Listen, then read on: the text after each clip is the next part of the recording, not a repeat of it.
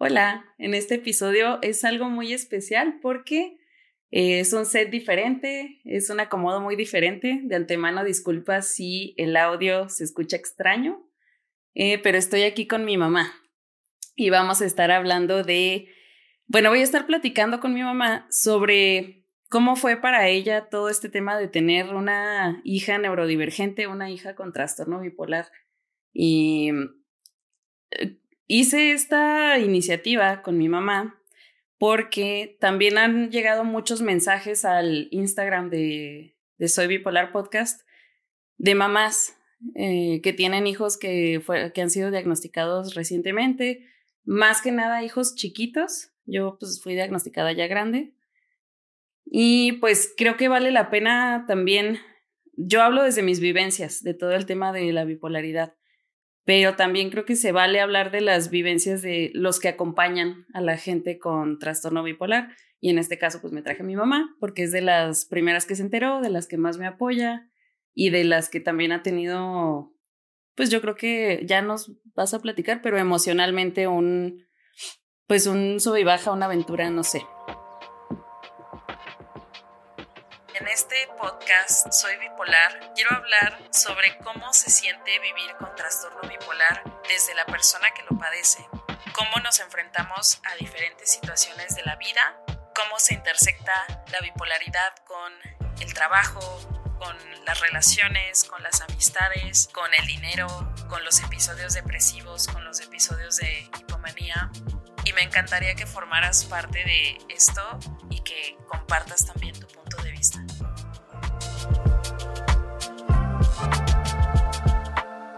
Vamos a platicar, a pretender que no está aquí la cámara, pretender que no está el micrófono, porque mi mamá se pone muy nerviosa.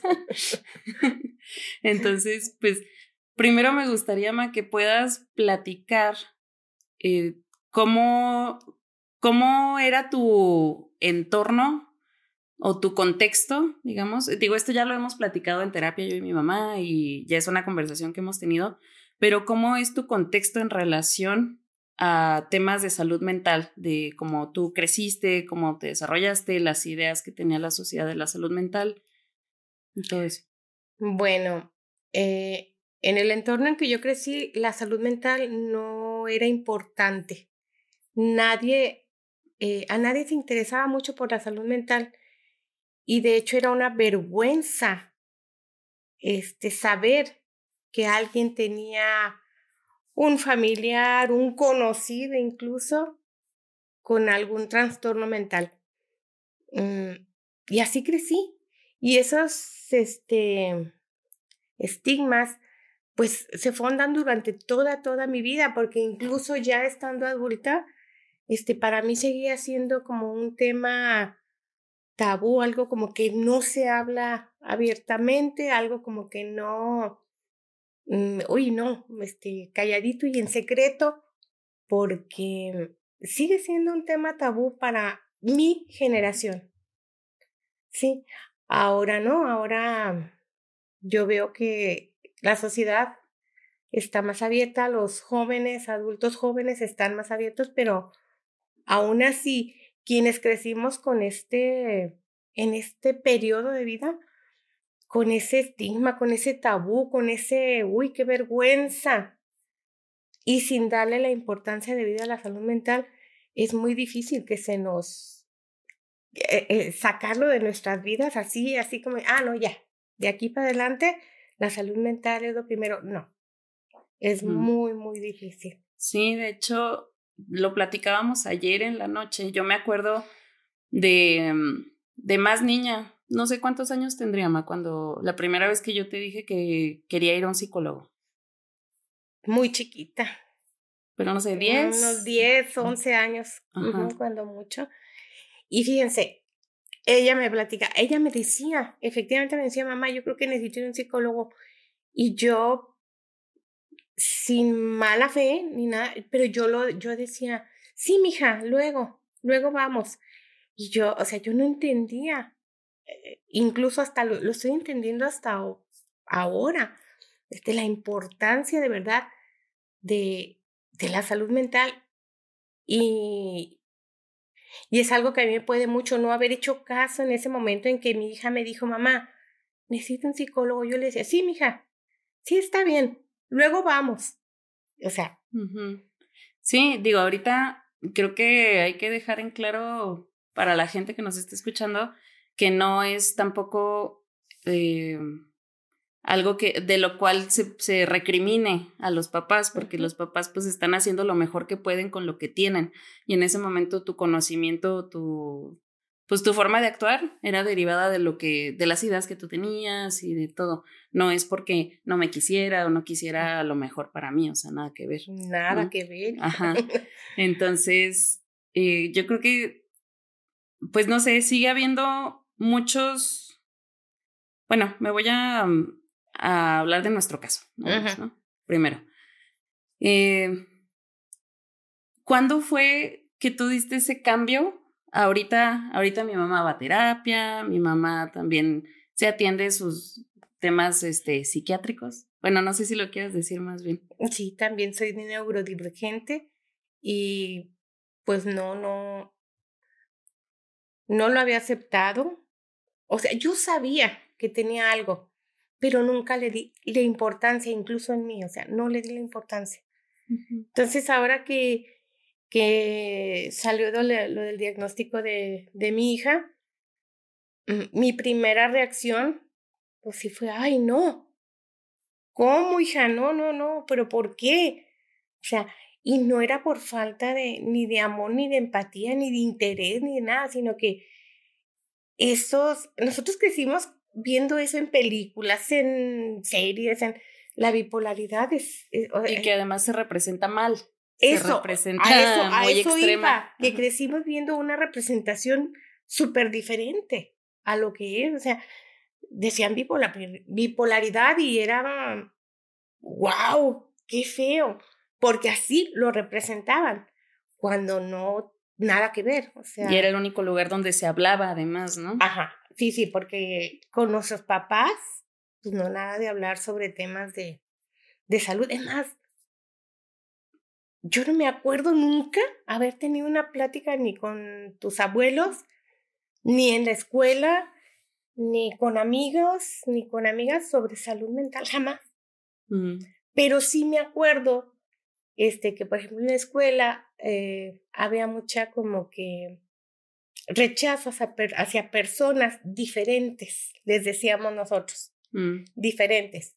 O sea, mucho rechazo de que, ay, ya viste esta pobre niña. O sea, quién sabe qué le pasa.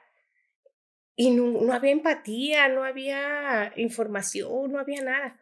Entonces, cuando tú me soltaste el, mamá, tengo trastorno bipolar tipo 2, para mí fue un trancazo porque no supe ni cómo manejarlo. O sea, no supe cómo manejarlo. De inicio, no, hija, ¿cómo? O sea, ¿pero por qué? O sea, y ya después, este, dije, bueno, ¿de qué se trata esto? Y ya empecé a leer, eh, tú me, me empezaste a, a, dar información que te pedí por, pues por el amor y, le, y el interés que tengo yo en ti, ¿verdad? O sea, obvio. Y empecé a leer y empecé a entender que los trastornos mentales no son cosa tabú, o sea, de hecho a mí me parece súper importante ahora, ahora lo estoy viendo, que se trabaje en ello, que yo veo en ti mucha, mucho interés por tu salud mental, ¿sí? Ahora vamos a, Empezamos a ir a terapia también juntas. Tuvimos varias terapias juntas. Este, mm, antes yo pensaba que cualquier cosa que te decía te molestabas porque yo no, yo no era mm, lo que tú necesitabas.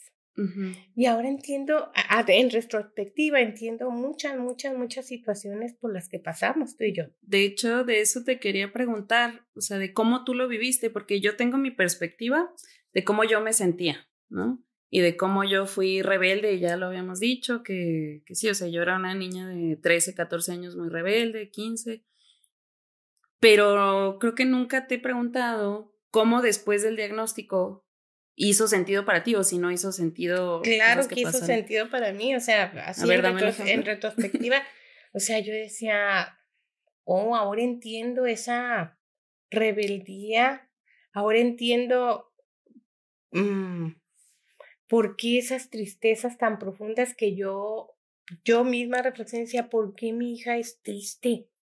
¿Por, o sea, ¿qué le falta? O sea, ¿sí lo veías? Veía que estabas triste pero yo no entendía el por qué. Y cuando yo te preguntaba, tú luego, luego te, te exaltabas, me decías, es que no sé, es que no, o sea, ¿sí me entiendes? Eran, eran los periodos, de hecho hay nada más como una intervención.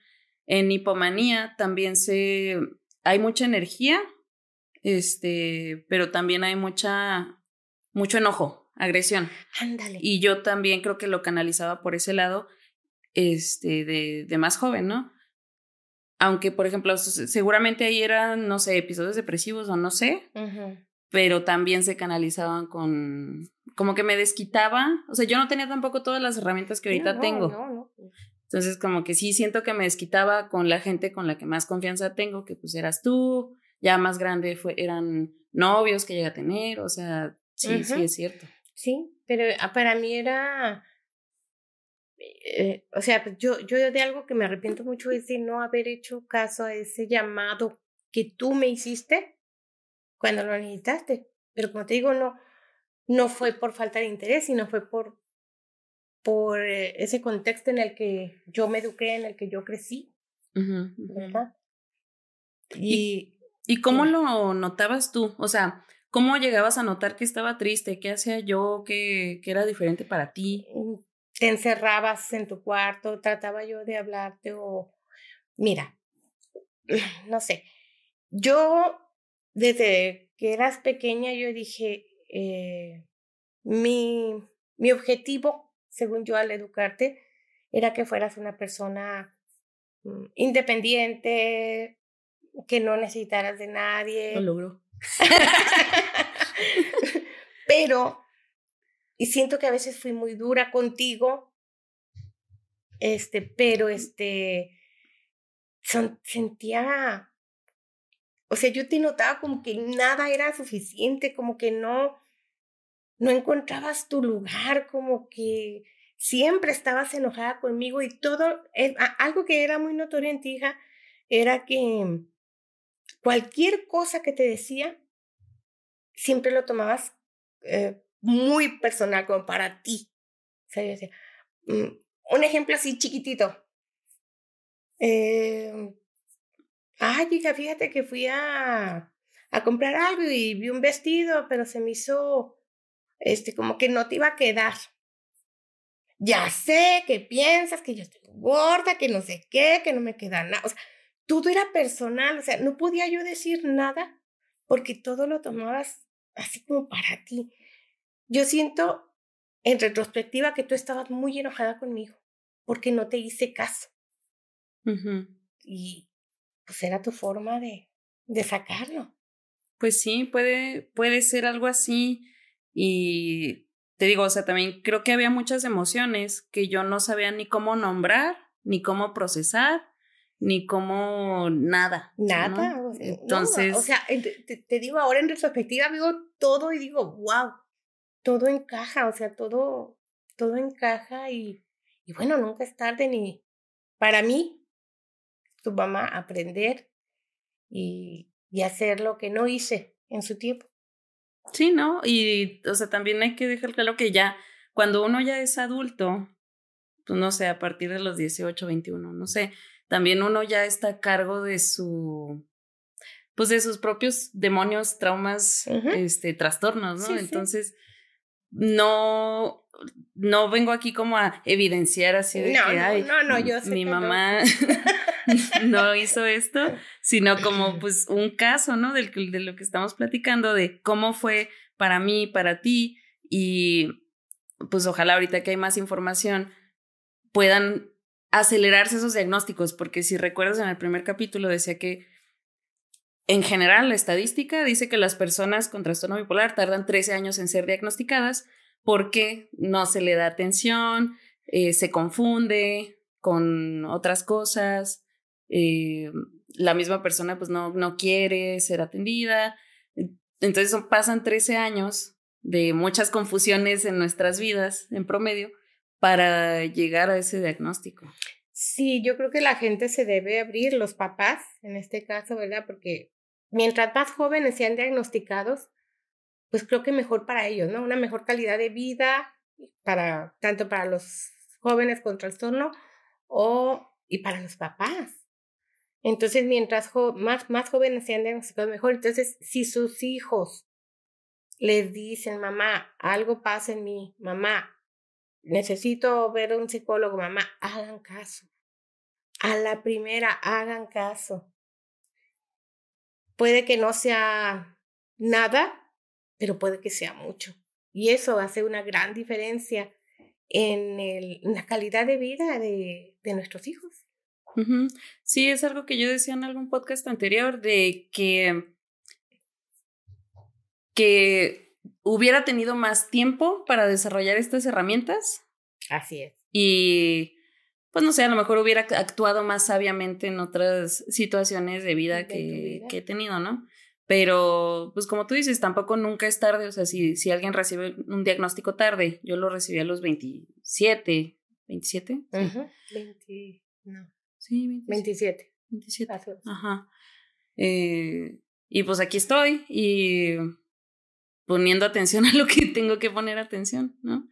Este, y, y haciendo, tratando de hacer divulgación de, pues, de esto. Bien importante. A mí cuando mi hija me platicó, mamá, ¿qué te parece que voy a hacer un, quiero hacer un podcast que hable sobre la bipolaridad tipo 2 en mí, en mi vivencia, en mi, en mi, lo que yo estoy viviendo y lo que yo como, bueno, todo el proceso. Este, yo le dije, sinceramente, yo le dije, ¿sabes qué, hija? Eh, me da miedo, me da miedo, un, un poco de miedo por ti, porque no sé la gente cómo va a reaccionar, no sé si vas a recibir eh, muchos... Eh, el hecho de exponerte, es lo que yo te decía, me parece, me da miedo que te expongas tanto en redes, me da mucho miedo que te expongas, porque no sé qué es lo que puede pasar.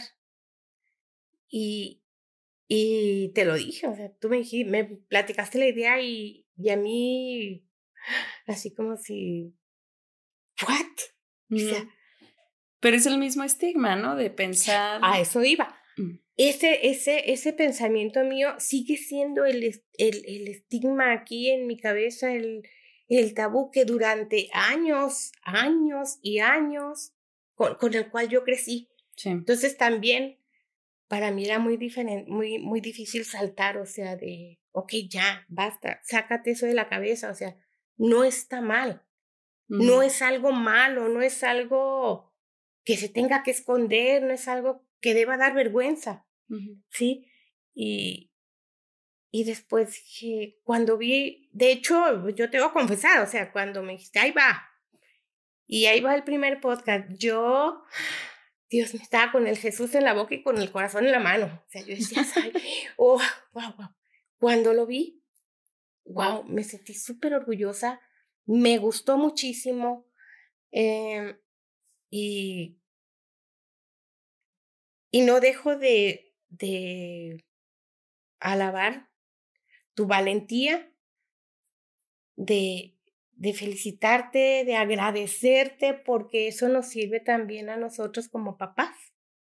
Este, poder entender a los hijos y, no, hombre, o sea, me quedé con una muy, muy grata sensación después de ver tu primer podcast. Y me sorprendió. Sí, sí, pues yo creo que, que es importante y también lo padre de eso es que como te decía ahorita, hay varias personas que se han acercado porque tienen hijos que fueron recién diagnosticados. Entonces, ahí me gustaría, pues tú ya has estado en esa posición, a lo mejor no tan de niños, por lo general son, se acercan papás que son eh, padres de niños entre 13 y 15 años, es uh -huh. lo que he recibido ahorita, y personas jóvenes de 21, 22, 23 que están siendo diagnosticados. ¿Qué, qué consejo o qué, pues sí, qué, qué, qué, les dirías a esos papás de personas, o no necesariamente únicamente papás, sino... No, a cualquier o sea, al entorno familiar de un, o de amistad de alguien que es diagnosticado con trastorno bipolar tipo 2. Sí. Este, pues yo creo que lo más importante es el apoyo, demostrarle a esa persona que, que estamos con ellos siempre, eh, escuchar, escuchar mucho, este, y sobre todo demostrar, demostrar el apoyo, el amor, eh, estudiar, ponerse a leer mucho, este, ponerse eh, también en retrospectiva, o sea, pensar y analizar las situaciones que tuvieron antes con su familiar o amigo con este trastorno. Y es que no hay nada, no hay nada que te diga cómo hacerlo, simplemente estar. Estar, apoyar, leer y... ¿Qué más? O sea, para ti, ¿qué significa estar? O sea, cuando dices estar, ¿qué, qué es? Para mí significa, estar significa, si tú necesitas hablar, yo aquí estoy. Si tú necesitas este, sacar alguna angustia, algún, hasta enojarte, aquí estoy. Si tú necesitas salir, aquí estoy. Si tú necesitas que te acompañe, aquí estoy. ¿Sí? Eso es estar. Si tú necesitas, este, no sé, apoyo en cualquier situación, aquí estoy. Para mí eso es estar. Y estamos hablando, bueno, dentro de las posibilidades de cada quien, apoyo, es que hay varios tipos de apoyo en las, en las redes de apoyo, hay varios tipos de apoyo. El primero es eh, el intangible, que es estoy para ti, te acompaño, te escucho. Otro tipo de apoyo es el apoyo no recuerdo el nombre exacto, pero es el apoyo tangible, que es si necesitas, por ejemplo, tus medicamentos, te los puedo comprar. Si necesitas eh, terapia, te la puedo comprar. Es súper importante, de verdad. O sea, que sí, este, sus familiares, sus hijos, ustedes mismos vayan a terapia, a terapia, perdón. Vean la forma de acudir a terapias. Es algo súper importante. Y, y sí, como tú dices, el apoyo de amigos familiares es, que ahorita no, no puedo comprar mis medicamentos. Ay, toma tus medicamentos. Y si yo no tengo la forma de ayudarte con tus medicamentos, pues ver la forma de, de conseguir esos medicamentos porque son importantes. Sí, o sea, digo, no es obligación de nadie ayudar de esa forma. No. no, lo es. Tampoco lo quiero plantear así pero como categorizar esos diferentes tipos de apoyo y en quién los puedes encontrar. Y por ejemplo, yo ese tipo de apoyo también lo he encontrado en mi mamá, ¿no? Y yo creo que los papás en particular, en muchos casos, no en todos, porque sé que hay casos en los que los papás no tienen esta relación con los hijos o mm, abandono, muchas situaciones de la vida, ¿no? Pero por lo general los papás son el apoyo incondicional de tanto emocional como como material, ¿no? En ambos casos. Em, y sí, lo que decías, también a mí me llama la atención, por ejemplo, del tema de la bipolaridad. ¿Cómo lo fuiste tú investigando? ¿Dónde lo fuiste aprendiendo? Porque yo recuerdo en su momento haberte pasado cosas, pero que además están en inglés. Y yo te dije, hija, yo no entiendo muy bien el inglés y voy a entender la mitad o menos de la mitad y voy a transgiversar los conceptos y las cosas. Yo me puse a leer, me metí a internet, a, Google, a buscar este, tipos de trastorno bipolar, eh, diagnósticos, este, síntomas, todo, o sea, en internet empecé a ver eh, mm, series, no, mm. no son series, documentales. Ah, sí. Documentales sobre bipolaridad, o sea, todo, todo lo que podía yo, así me metía clavada a leer y a escuchar. Y, y pues ahora lo que estoy viendo contigo, híjole, es invaluable porque a pesar de haber leído mucho, a pesar de haber visto series o mm, documentales, informes, este, lo que tú haces con el podcast híjole, me ha servido aún más, aún más a mí como familiar tuyo. Y, y, creo que ese es el objetivo, ¿no? Que, que las personas tanto neurodivergentes como no neurodivergentes, así se dice. Neurotípicos. Neurotípicos. se me fue la onda. Neurotípicos, este, tengan información a, la mano y sobre todo de quien la vive, porque, mira, yo tengo conocidos que me han dicho, que han visto otros cosas que me han dicho, es que, es que así me siento. Es que es lo que he pasado toda mi vida y son amigos uh, míos que tienen 48 años, por decir algo, ¿no? Me dice, es que no sabes lo identificada que me sentí porque toda mi vida he pasado por esas etapas que ella, que tu hija describe. Y yo, wow, me dice, y aún así, me da mi, aún así, esas personas de 48 a 50, o sea, los de mi época, este, les da miedo ir a un psiquiatra para poder ser diagnosticado y a, a psicoterapia. Aún así, aunque saben que ahí está, no, no han tenido el valor de hacerlo. Pero viendo tus podcasts, se están animando. Sí, pues espero que sí, mucha gente empiece a ponerle más atención a raíz de tener más información y sobre todo en español, porque creo que es lo que más se complica. Sí hay mucha información, pero mucha de esa información está en inglés y pues en México no todo el mundo habla inglés, o sea, creo que es muy pequeño el porcentaje. Entonces a mí pues se me hacía muy importante por eso. Pero más allá de las razones de por qué, de por qué se hace el podcast y los recursos para aprender y todo eso, mm, ¿en qué momento dirías tú que fue como el, el cambio de mentalidad? Porque ya decías que en cuanto yo te di la noticia, pues fue, fue un shock.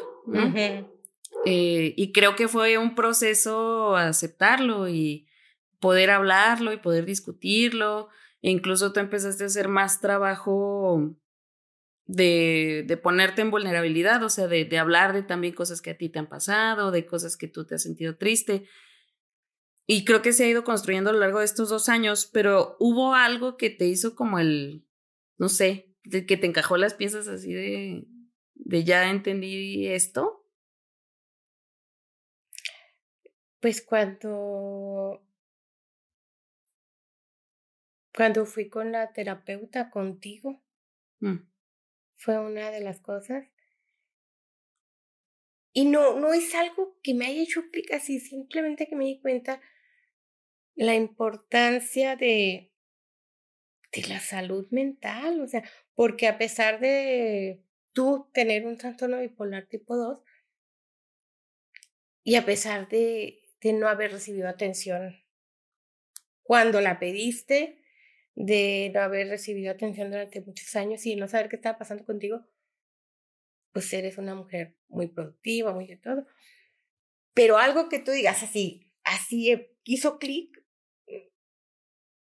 No. Mm, no, no, no. Fue más un proceso. Fue más un proceso. Como de ir caminando.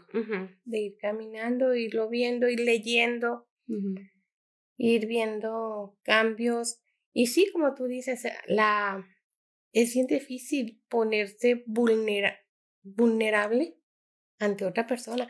De hecho, cuando fui con la terapeuta, este, pues, yo decía, ¿qué digo? O sea, ¿a qué vengo? O sea, yo quiero ir porque algo que dije yo, bueno, estoy de acuerdo en que yo necesito también tener una terapia, ¿no? Este, y me planteé por qué. Dije, bueno, porque he vivido bien con mis... Uno aprende mecanismos de defensa o mecanismos de autoayuda como que mm, solito, ¿no? O sea, no sé cómo explicarlo. Pues sí, lo que me decías ayer de que, y es algo que yo he dicho en los podcasts, que puedes hacer a un lado lo que, lo que estás sintiendo que no, que no te sientes bien, etcétera, ignorarlo y de alguna forma seguir funcionando, pero es algo que sigue ahí, que no está atendido, que no está enfrentado. está como barrido abajo de la, de la alfombrita y luego... y pues seguramente vuelve, o sea, en momentos. Sí, Este, y dije, bueno, pero quiero vivir de aquí para adelante mejor mm, mentalmente de lo que he vivido hasta hoy. Quiero que mis últimos años de vida, que van a ser muchos. Como si se estuviera muriendo. Oh, no, no, pero oye, ya no soy joven, tengo muchos, 56. Entonces, este, que los años de vida que a mí me queden, quiero vivirlos de una manera mejor, más consciente, más libre, más feliz, más... Eh, Sí, y de hecho es un punto también que quería tocar porque el apoyo incondicional, como decía, casi siempre lo vamos a recibir de, pues, de nuestros papás o nuestros familiares, ¿no? De nuestros cuidadores primarios. Pero también es importante hablar de la salud del cuidador, que es algo que mucho no se habla. Yo entiendo que es muy agotador y puede ser muy drenante el estar siempre para una persona que tiene un trastorno este, psiquiátrico. O sea, no lo voy a poner así con palabras bonitas ni nada porque puede ser muy pesado para quien lo, para quien acompaña. Y algo que platicaba yo con mi terapeuta es que también el que acompaña tiene que estar sano primero. Bueno, primero, después. De primero, después, el caso es que esté sano. Este, que, bueno, o que vea, o que vea, no, no, no vas a sanar de un momento a otro ni vas a quitar años de no atención en, en tres terapias. Eso es algo que también la gente cree que yendo a la terapia cinco veces, ya, tiene que estar curado de lo que tenga. No, pues no, no, no, no se puede. Pero sí, mm, también es empezar en el proceso de poder estar bien uno para poder estar bien para los demás. Y más allá de, del tema de salud mental, pues estar bien, pues incluye muchas cosas, ¿no? Estar bien, eh, o sea, contigo misma, con todo tu concepto, estar bien con, con tus condiciones de vida o calidad de vida, o sea, estar bien con tus relaciones que no son con esa persona, o sea, tus relaciones primarias, secundarias. Implica estar bien con muchas de esas cosas para que tú puedas ser el soporte de, de alguien. ¿Tú has sentido en algún momento que has descuidado algo de eso por mí? O sea, sin... Sí, sí, para que seas honesta. sí, sí. que he descuidado algo de eso por, por ti. Pues en algunas ocasiones he sentido como que no doy al 100 en lo que estoy haciendo por estar pendiente de ti. Es verdad. Así es, pero no me puede, sí, sí lo entiendo, o sea, no me importa. Pero también entiendo que debo ver lo mío para poder estar al 100 para ti. Y se vale en algunas ocasiones decir, ¿sabes qué? Este, espérame tantito. Déjame, déjame avanzo aquí para poder estar aquí. Sí, justo eso iba, o sea, que tampoco interpretemos esto como que podemos, mmm, las personas que tenemos algún trastorno psiquiátrico, drenar de los demás lo que necesitamos. O sea, eso, esas cosas que necesitamos, hay muchas que tienen que estar adentro de nosotros, o sea, que son responsabilidad de nosotros, ¿no? Claro. No puedo agarrar a alguien y convertirlo, convertirlo en mi, en mi catalizador para estar equilibrado, para estar bien. O sea, eso también es, es real. Eh, ya no me acuerdo a qué iba con esto. ya no me acuerdo qué iba con eso. Pero pues sí, o sea, el punto era ese, que, que también el cuidador se tiene que cuidar para poder estar para el otro. Y si de repente alguien este, no está para ti como persona que sufre el trastorno, hay que Sí, no quiere decir que no haya empatía, que no haya amor o que no haya interés. Es porque en ese momento no se puede, o sea, por algún motivo, como lo estuve yo hace unos días, o sea, mm, yo hubiera querido estar aquí en algún momento que pasó algo aquí. Yo hubiera querido estar aquí. No pude, ¿por qué? Porque tenía un problema de salud que tenía que estar arreglando, ¿sí? Sí, sí, sí.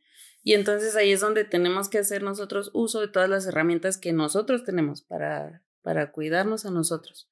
y, y, está bien, o sea, tú no puedes estar tampoco pendiente de mí el 100% del tiempo, Primero, porque no vivimos juntas, ¿no? No, no vivimos juntas. Yo vivo en otro lado, tú vives, Ajá. En, tú vives en una Este, ciudad, yo en otra. Ajá. Entonces nos vemos cada cierto tiempo.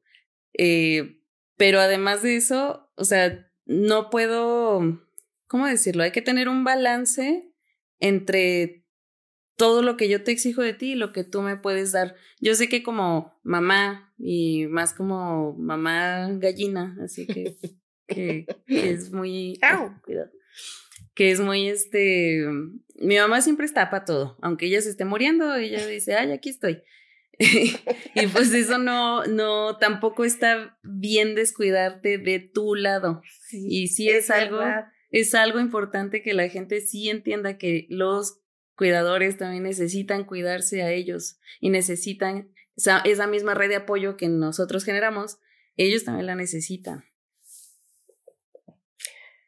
Pues sí, es verdad, hija, pero, Pero ella no lo hace. pero yo no lo hago porque, ¿no? Pues no, y, y, a ver, tampoco tiene que ser perfecto. Seguramente hay mucha gente que, que no lo hace o que lo hace poco, esto de cuidarse a ellos mismos también. Y está bien, o sea, creo que el caso es como darse también cuenta de cómo puedes rendir mejor. Ujú, ¿no? Claro. Y bueno, pues, ¿cuánto llevamos? Casi 40 minutos. Dije en Instagram que ibas a estar aquí conmigo y que mandara a la gente preguntas que tenía para la mamá. Entonces vamos a ver qué te pregunta la gente.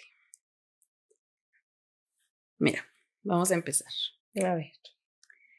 ¿Cuándo te diste cuenta tú de mi neurodivergencia? Pregunta. Yo me di cuenta, bueno, de tu neurodivergencia. Yo sabía que eras diferente, pero yo lo atribu- atribuía a tu carácter, ¿sí? Yo no lo atribuía a ninguna neurodivergencia. Para empezar, porque no, no se conocía el término ni yo Porque, ni tú. no, no, hasta ahorita lo sé y, y uff, ahora para todos lados neurodivergente. Este, no, yo, yo lo atribuiría, lo atribuiría a tu carácter. No, como te digo, en esos tiempos ni se hablaba de salud mental. Es más, no estaba en nuestras mentes nada, nada de salud mental. O sea, si veías, por ejemplo, en la calle una persona gritando sola, ah, está loco. Sí. Que nosotros no vamos por la calle gritando solos. No, exacto. Empezar. No, no. Pero, bueno, pero hay trastornos en los que sí, la esquizofrenia o la manía. O la manía. Ahora lo entiendo, ahora lo he leído y todo, la manía. Sí, sí hay lo- personas con manía que tienen trastorno bipolar tipo 1, por ejemplo, que sí, sí pueden ir gritando por la calle También, sí. y, y diciendo mil cosas y tocando en las puertas y muchas cosas que he leído, ¿verdad? Y, y la- hasta la fecha uno, uno pudiera decir de mi edad o de mi época o de mi... eh, ay, está loco, pobrecito. En lugar de decir, pobre, ¿qué le pasará a esa persona? O sea, ¿necesita ayuda? Ya, ya, ya vio las cosas diferentes, pero yo no, no, no noté tu neurodivergencia, sino que yo pensé que eran mm, tu carácter, cosas de tu que tenía un carácter difícil. que tenías un carácter difícil, que eras una muchacha rebelde y que no más. Sí. Antes de pasarnos a la otra pregunta, también algo que te quería preguntar. ¿Tú notaste en algún momento la hipomanía en mí? Sí. ¿Cuándo? Mira, desde, de hecho, cuando yo venía a visitarte, este, que estabas todavía estudiando, por ejemplo, eh, me decías en mamá, este, si no oigo el despertador, ¿me hablas? Ok. Y el despertador sonaba, ¿no? Hija, ya está sonando. Nada. Hija, está sonando. ¡Ay, voy! Enojada. Y luego al ratito, no te levantas. Hija, ¡ay, voy! Hija. Hasta que estabas muy enojada y muy molesta conmigo. Pero yo entraba y tú no podías levantar, literalmente no podías levantarte de la cama. Esa, o sea, esas son las cosas que yo sí vi en, en hipomanía tuya. En Pero- hipomanía, otras cosas que no querías hacer nada. Pero la hipomanía es lo contrario. Estás hablando de. A la fregada, est- estoy hablando de depresión, ¿verdad? Sí. Bueno, ya dije un ejemplo de, de- del eta- del estado depresivo. Hipomanía. Uy, sí, ella quería, tenía mil proyectos a la vez. es la verdad, tenías mil proyectos, andabas en, en, en, proyectos de filmación, en proyectos que del radio, en proyectos que de acá, y prácticamente no dormías. Hasta yo, a neta, hasta yo en ese entonces decía, mi hija se estará tomando algo para no dormir. mi hija andará en malos pasos para no dormir. O sea, ¿por qué no duerme? Sí, o sea, sí, hubo picos, digamos, en los que tenía muchas, muchas cosas. O sea, y tener la casa extra mega limpia, o sea, eh, moverte por todos lados, o sea, parecía una hormiguita así para todos lados corriendo y limpiando y se sentaba, escribía, se levantaba, o sea, y salía mucho en esas etapas con amigos y llegabas con tus amistades. Llegabas tarde, eh, sin, sin sueño, eh, seguía, o sea... Levanta temprano. Sí, o sea, no, no, no, o sea, yo decía, esto no es normal. No es normal y llegué a pensar que te estabas metiendo algo. La verdad. ¿En serio? O sea, pero de veras, de veras. Sí, sí, de veras, de veras. O sea, o no estabas hablando con la verdad, pues. No, pues sí.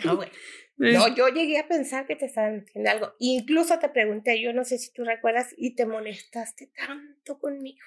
No, mamá. Tanto, pero tanto. Le dije, hija, ¿estás tomando algo? ¿Estás consumiendo algo? Ay, mamá, ¿cómo se te ocurre? Ay, sí. bueno, sí, me daba curiosidad porque en, en el tipo 2 de bipolaridad específicamente, los episodios de hipomanía no son tan notorios para nosotros porque son... No, sí son. porque, bueno, para nosotros digo porque nos sentimos bien. Ándale. Muchas de las ocasiones. muchas actividades. Sí, pero no es sano tampoco, o sea, tampoco hay que romantizarlo, no es sano. Y tú veías que no era sano. No, no, yo veía que me preocupaba, yo pensé de veras, y también me preocupaban esas etapas en las que no, pero ni por aquí, ni por un, así, ni por la cabeza nunca me pasó, me pasó. me pasó que existiera algún, alguna neurodivergencia. Simplemente decía, ¿qué pasa? O sea, ¿por qué fluctúan tanto los, el carácter de, de mi hija? No lo entendía y, me echaba la culpa. Déjame decirte, yo me echaba la culpa. Dije, fui tan severa, fui tan exigente, fui tan mm, para que ella como había dicho, ¿verdad? Fuera una persona responsable, productiva, independiente, que dije, ahora por eso está así. Sí, de hecho, eso me lleva a la siguiente pregunta que te quieren preguntar, que te quieren hacer aquí. Y dice, un consejo para mi mamá, para que comience a aceptar mi trastorno bipolar tipo 2 sin sentir culpa. Ella. Ok. Mm, acabo de tocar el tema, yo me sentía culpable de tus estados de ánimo, porque decía algo, yo siempre dije, algo hice mal, algo no hice bien. No, dile a tu mamá que no se sienta culpable, que eso, este, bueno, ahora yo lo veo en retrospectiva, ¿verdad? Este, no es culpa ni de tu mamá, ni tuya, ni de, nadie.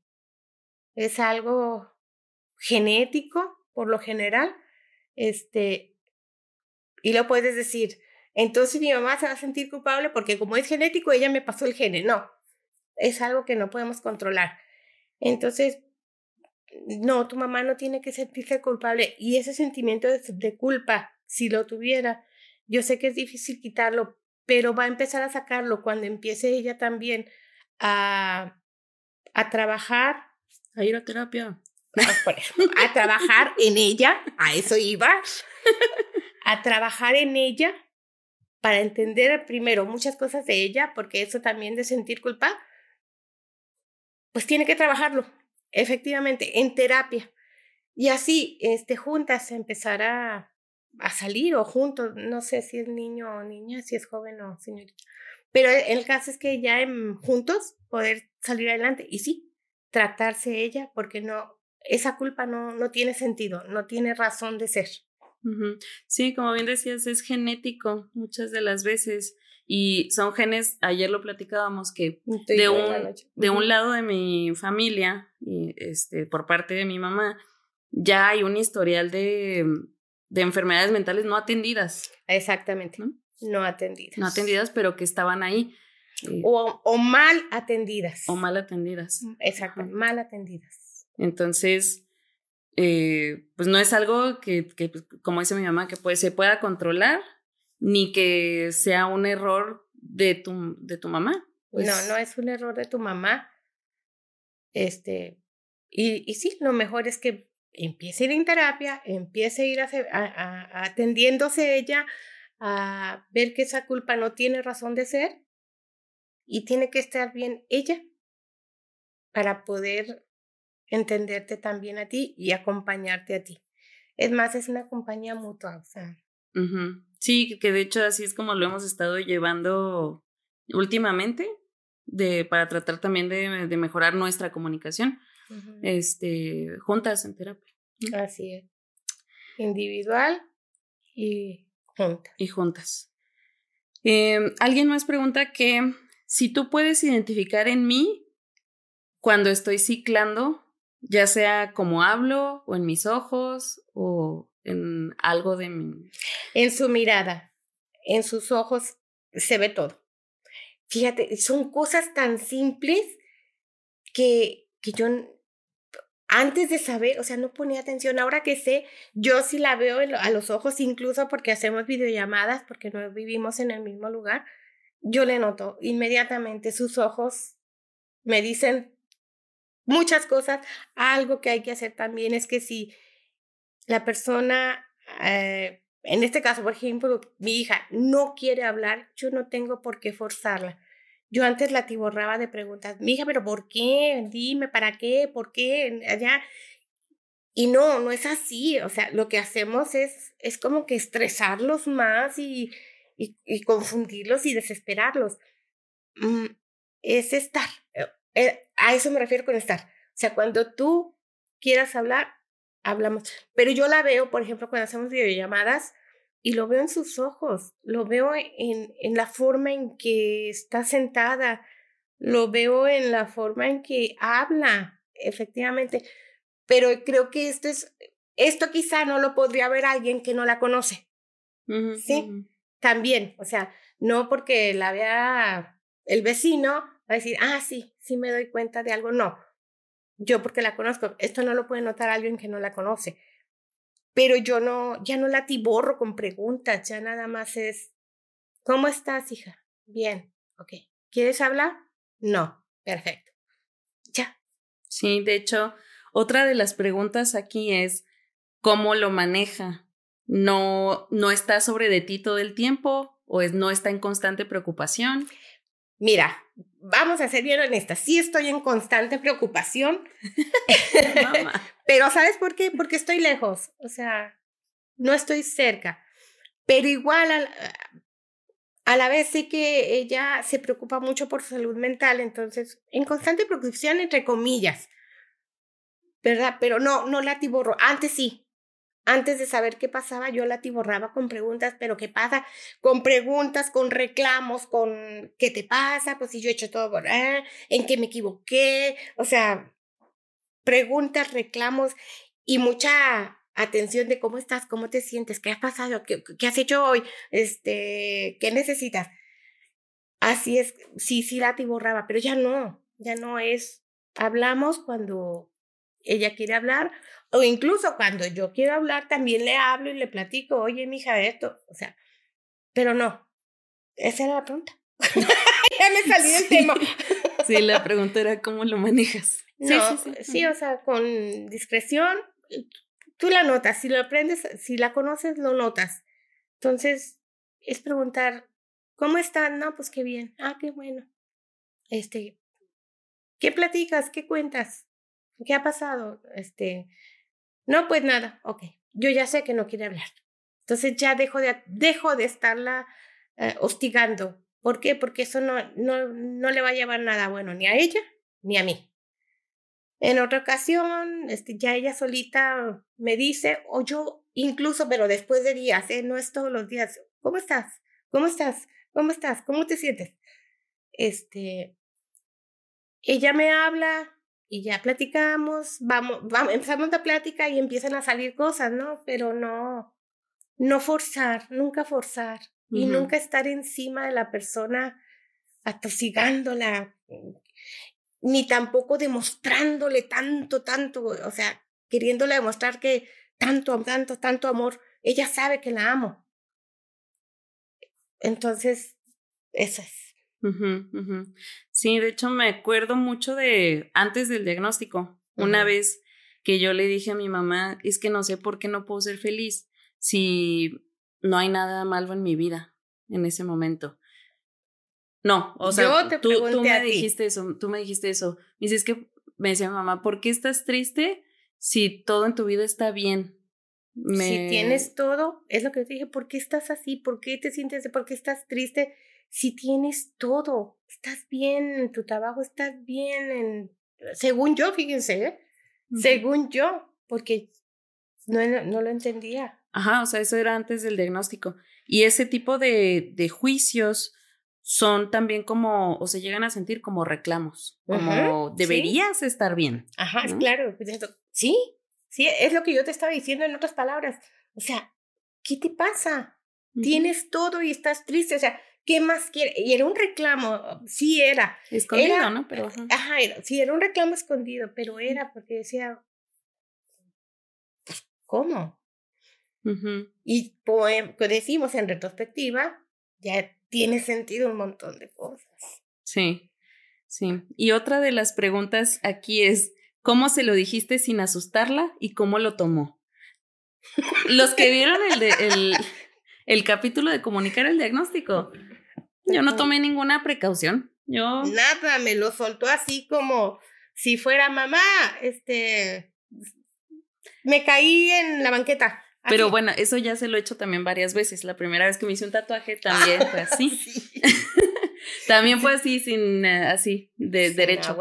Ajá. Entonces, bueno, yo no tuve precauciones y ya ahorita hablamos de cómo, pues de cómo lo tomaste, que no fue la mejor. No, no fue la mejor reacción. O sea, yo sé que tú esperabas que dije, ah, qué padre, hija. O sea, lo vi en tu podcast, ¿eh? Ahora entiendo que tú, que tú esperabas que yo dijera, qué padre, hija, por fin tenemos un diagnóstico. No, para mí fue un shock. O sea, fue un, ¿cómo? ¿Pero por qué, hija? No puede ser. Pues, ¿qué, qué aquí? O sea, fue un shock. O sea, fue una negación y una sorpresa. No, no tuvo, no tuvo consideración alguna. Sí, la asusté. Sí, sí me asustó. Sí, y lo tomó no bien, o sea, esa es la respuesta a esa pregunta, pero... Pero eh, es lo que decía en el capítulo de cómo comunicar el diagnóstico o cómo enfrentarse a las reacciones de comunicar el diagnóstico, de no tener miedo, porque al final, pues tu mamá te quiere, ¿no? y va a hacer ese trabajo tarde o temprano. Mi mamá lo hizo como a tiempo, ¿no? O sea, eh, como decíamos ahorita, no hubo un momento de clic, pero fue trabajo constante durante todo este tiempo. Pero fíjate, o sea, sí me dijiste, yo recuerdo que sí me dijiste, y yo dije, no, no, no, no puede ser, ¿no? ¿cómo, cómo? Y al final bueno, ¿y qué es eso? Sí, o sea, al final ya fue más interés por, por conocer más, ¿no?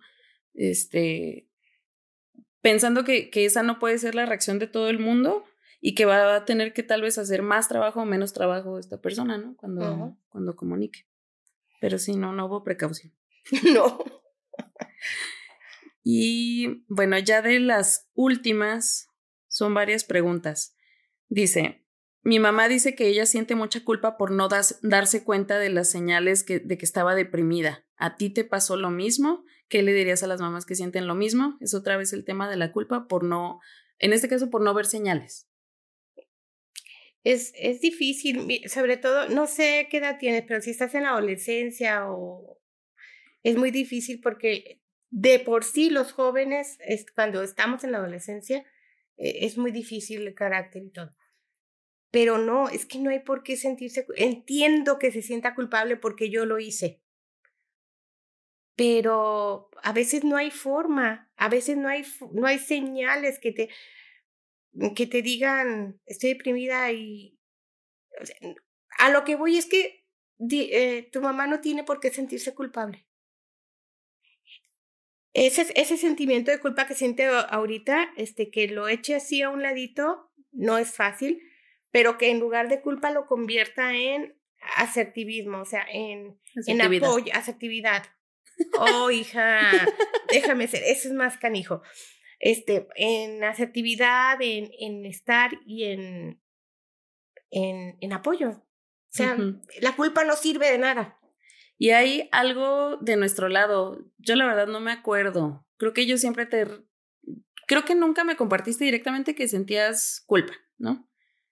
Según me acuerdo, creo que no. No, pero sí te decía, por ejemplo, pues, ¿qué hice mal? Ese que hice mal es culpa. Pero ahí también creo que hay trabajo de nuestro lado también de reafirmarles que Ah, no es su culpa. ¿no? Sí, se siente muy bonito cuando eh, ustedes nos dicen a nosotros, "Ma, es que no es tu culpa. O sea, no tienes, o sea, no te des tanta importancia creyendo que es tu culpa que yo esté así, no. O sea, mejor vamos a trabajarlo y, y de aquí para adelante vamos a tratar de echar para afuera esos sentimientos. Sí, porque además la culpa es un sentimiento referente al pasado, Así a es. lo que ya sucedió. y y eso es- ya no tiene remedio. Sí, no, o sea, ya, ya pasó. Ya pasó. La situación es esta, ¿qué vamos a hacer de aquí para, Para adelante? adelante. ¿no? Entonces, pues sí, no, no, no tiene mucho sentido, pero es bonito que le puedas decir a tu mamá o a quien, a quien te acompañe que no es su culpa. No, no es. Y te lo digo yo, que yo lo pensaba, pero no, ya entendí, o sea, no es culpa de nosotros. Pero hácelo saber, se siente bien bonito. Sí. Y pues ya, esas son las preguntas, Mau. No sé si tú quieras decirle algo a la vasta audiencia de cuatro personas. ¿Qué sientes de estar hablando de esto por primera vez en una cámara, con un micrófono? Me siento súper nerviosa, hija. Pero mira, si te fijas, yo no volteé a ver la cámara, yo te estoy viendo a ti. Sí, porque, este, pero me da tanto gusto, de verdad, me da tanto gusto que, que estés haciendo esto y que yo espero que la gente en verdad se empiece a interesar por la salud mental. Yo tengo un hijo de 13 años, 14, y aunque él en teoría está todo bien, yo, yo pensé ahora con todo esto, porque él me, él me, dijo una vez, mamá, me cuesta mucho socializar. Ok, vámonos, terapeuta. ¿Por qué? Eh, quizá no pasa nada, como me dijo la terapeuta. No, el niño está muy bien, o sea, está súper bien. Pero, ¿cómo decirles? Ahora estoy tratando de, de enseñarle a mi hijo que la salud mental también es importante. Algo que no hice con mi hija y no por no querer, por desconocimiento, por, por tabú, por un montón de cosas. Entonces, manos a la acción, a la obra. Lo que pasó, ya pasó. Ya, ya no podemos hacer mucho por eso. Entonces, de aquí, adelante. Muy bien. Va, pues muchas gracias, madre. Yo sé que no está tan fácil. No, mija, y luego no soy muy buena hablando, la verdad. No. Algo que me cuesta a mí es expresar en palabras lo que estoy pensando. Ujú. No, pero sí, yo creo que salió muy bien.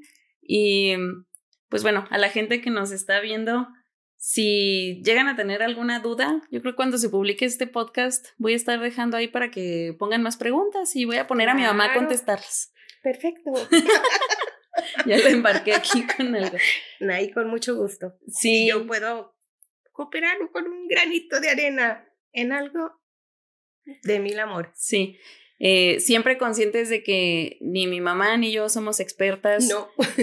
eh, ni en medicina, ni en psiquiatría, ni en psicología, ni en nada de eso. Somos personas que viven y atraviesan y acompañan los trastornos eh, eh, psiqui- psiquiátricos. Psiquiátricos. Los Las psiquiátricos. neurodivergencias, la palabra que le gusta a mi mamá.